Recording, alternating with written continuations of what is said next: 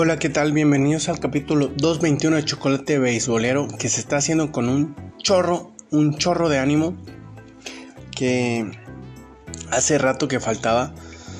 Y bueno, ahí una que otra chavecilla ahí se metió para como que dar ánimo para este nuevo capítulo. Es que tuvimos una tuvimos una charla súper chingona con unos amigos. De esos amigos, bueno, yo soy de los amigos de la prepa. Realmente cuando tengo en la prepa, ahí empecé a conocer amigos súper chingones y todos los tengo y, gracias por eso porque hay personas que, no, sí, desde el kinder, desde el kindergarten, o desde la primaria. Bueno, en mi caso no. En mi caso nos saltamos y nos vamos hasta la prepa y estamos los que somos y es de lo más chingón. Entonces tuvimos así una plática súper buena Sí, sí, una que otra chevecilla, unas como unas 10, ¿no? ¿Quién las cuenta, no? Ni que fuera concurso. Entonces, estamos ahí platicando. En este tema en específico no estamos platicando de béisbol. No estamos platicando de béisbol porque tengo dos amigos que, honestamente, Alex y Reyes son de lo más eh, ajenos del béisbol, pero sin ser tan ajenos Ah, son de esas personas que uno lo acepta, entiende las reglas eh, generales y el otro es como que daría con madre que mis niños aprendieran esto. Entonces, bueno, eh, el tema es que llega una polémica, una polémica súper así buena, una polémica de esas de cheve, esas polémicas que te hacen pensar, que te hacen escuchar puntos de vista y dices, ¿sabes qué? Tienes razón, pero yo tampoco estoy mal. Muy bien. Por primera vez, el capítulo 21, segunda temporada de Chocolate Beisbolaro, se va a tratar algo que no es béisbol. ¡Oh, Dios mío! Exactamente, algo que no es de béisbol, pero es algo suma importancia y es algo que nos da mucha personalidad, que es la música. Muy bien, estamos en esta plática tranquila de amigos, de pues de esas pláticas que se tienen de reflexionar. Y llega un momento donde digo, ¿saben qué? Lo que hizo Linkin Park de no seguir adelante es algo que no muchas no muchas bandas tienen el valor de hacerlo. Llega una persona y me dice, güey, pero no mames, la cosa es continuar. O sea, dependes tanto que no puedes continuar. Y ahí saca el ejemplo de ACDC. ¿Sabías que de ACDC, antes de morir el le dio el visto bueno al otro? Bueno, ahí cambian las circunstancias. Definitivamente cambian las circunstancias. No lo sabía. Eh, y también es como digo, bueno, por ejemplo, Metallica son monstruos tan grandes que, bueno, cambias al bajista, ¿verdad? Eh, no estás cambiando a la personalidad de la, banda, no estás cambiando al frontman. Eh, o como un corn, imagínense, o sea, bueno, se vio, se fue el head, que es el, el, guitarrista, uno de los guitarristas, se fue también el baterista, pero no, se va Jonathan Davis, que es el frontman. En este caso se va, pues, un frontman, eh, Chester Bennington, que es tan pesado, que da el sello de la banda, que dices, bueno, si Mike Sinoada se fuera, que es el otro vocalista, probablemente hubieran hecho un reality show de quién es el bueno. Entonces, la conversación sigue. Y hay un tema que realmente nace, por, por eso nace este podcast. Este capítulo de este podcast nace por este tema. Llegó un momento en la plática donde, donde mi amigo Reyes dice, el rock está muerto hay un momento de silencio que lo estoy haciendo a propósito. No porque me esté paseando la botana o, o el trago de la, del refresco. Sí, porque imagínense, si ya traigo como 10 chaves, eh, no voy a decir más incoherencias. Pero esto no es incoherencia, o sea, ¿el rock está muerto? Dice, mencionen un grupo nuevo de rock vigente. Yo alcanzo a escuchar la pregunta tal como es.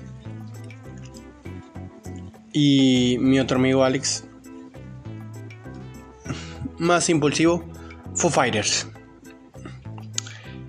Entonces ahí hace el, el énfasis. Grupo nuevo. Un grupo nuevo de rock. Señores y señoras, tenemos un grupo nuevo de rock. Tengo 37 años, ¿sí? Y alguna vez leí que después de los 32 escuchabas música... Ya no escuchabas música nueva realmente. Para mi fortuna no ha sido así, sí he conocido grupos, no como antes. Definitivamente no como antes. Era el tipo que bajaba música, bajaba los discos y los estudiaba. Ahora con tanta variedad de música, mm, pues ya no, ya no pude dar ese seguimiento. Pero, ¿existe un grupo nuevo? ¿Existe ese grupo nuevo? Me mencionan uno que apenas voy a escuchar. Todavía no. Y el grupo es... Vamos a ver, vamos a ver. El grupo es... Que suena Van Halen, dicen. El grupo se llama Greta Von Fleet. No lo he escuchado. Lo escucharé después de este podcast. Greta Von Fleet. Al parecer tiene un disco, no han sacado nada en dos años. Dicen que está súper chingón. Bueno, mis amigos dicen que está súper chingón. Que tiene una. Un sabor a, a lo que hizo Led Zeppelin. Bien, bien. Pero no dejemos en fuera lo que estamos platicando. El grupo, el rock, está muerto. Ya no tenemos algún grupo vivo.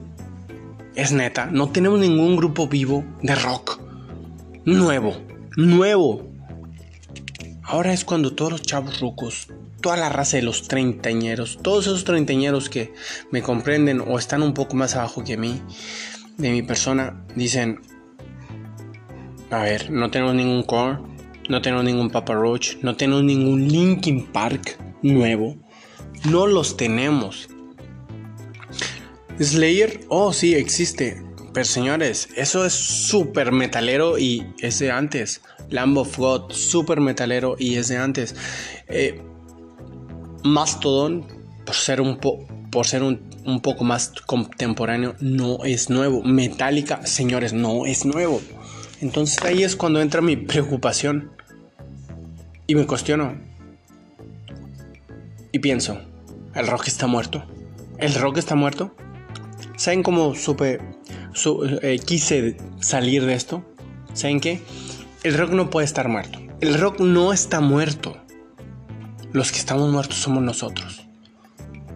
La industria de la música cambió radicalmente. Los que no sabemos llevar el hilo de las cosas, ahora somos nosotros. Estoy seguro que el rock vive, que el rock sigue generando música, que el rock está en crecimiento. Pero señores, señores, si las personas que están ahora en preparatoria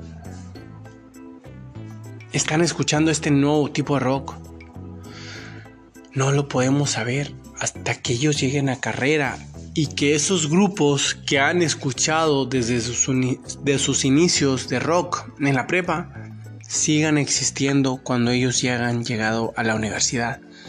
La única manera también de saber de su grandeza, de su legado, es que cuando estas personas de universidad se gradúen, sigan existiendo esos grupos. Me niego a pensar que el rock está muerto, porque simplemente las reacciones, el conocimiento, todo lo que se fue formando en grupos de culto, ahora son grupos de cultos, entiéndase de Page Mode, Nine Inch Nails, eh, señores, no pasó desapercibido, pasó por una onda de veinteañeros que dijo, esto me gusta, esto lo absorbo, conocimiento y fueron creciendo. Ah, no sabía que tampoco que Evanescence dijeron, eh, sí, una, una canción con rap. No es nuestro estilo, una canción con rap y, que fue la que más les pegó. Evanescence no es muy de mi estilo. ¿Por qué lo dijo la discografía? Porque en ese entonces existía muy fuerte el nu metal. Nu metal es rap con rock, rock estilo metal. Bueno, no entremos en grandes generalidades, en grandes detalles, simplemente así existía, nu metal. Limp Bizkit, nu metal. Papa Roach, nu metal. Eh, Deftones, nu metal.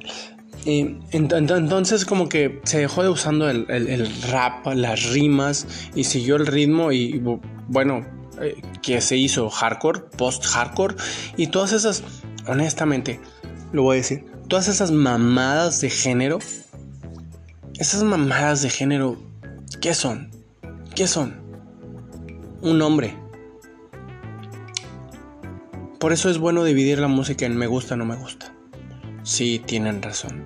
Hay mucha clase de música nueva para un 36 añero que dice que no sé qué, el clan de no sé quién, o que la buchona, o que la chingada, o, el rock suave. Oh, Dios mío, es una tarea complicada. Es algo que honestamente, sabiendo que, bueno, la teoría de uno, sabiendo que uno está muerto, tocar puertas, decir, hey, ¿qué grupos nuevos existen? ¿Qué grupos nuevos tienen eh, ay, coherencia, no? Coexisten. ¿Qué grupos nuevos tienen más de un álbum? Miren, eh, Pulse Ultra, uno de mis grupos que me gustó demasiado, mm, hizo un disco y le veíamos tanto futuro, entonces también hay que saber cuántos de esos grupos siguen existiendo en la actualidad. ¿Cuántos de esos grupos sacaron un disco genial que serán What Hit Wonder? Pero no son What Hit Wonder porque tienen más canciones, pero serán catalogados de esta manera.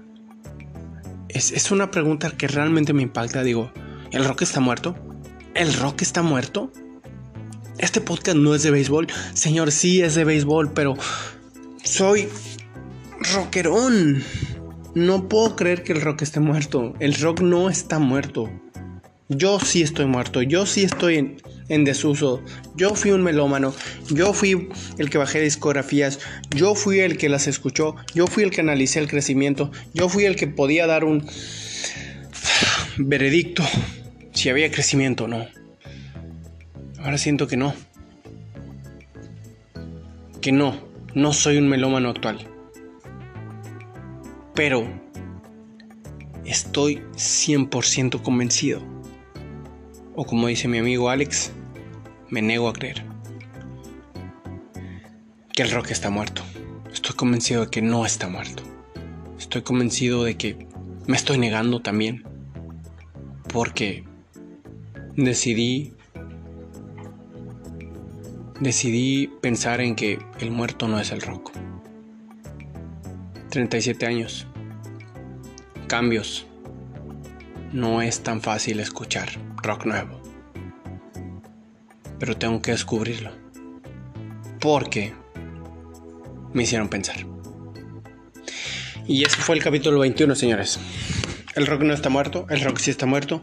Si escuchan el capítulo, por favor, por favor, ¿Conocen un grupo nuevo? Neta, nuevo. Bueno, está bien, tiene tres, cuatro álbums. ¿Qué tan nuevo es? Por favor, compartan. Compartan que, que ahorita tengo que aprovechar que tengo Spotify Premium y me quedan dos meses para escucharlos. Muchas gracias. Bendiciones.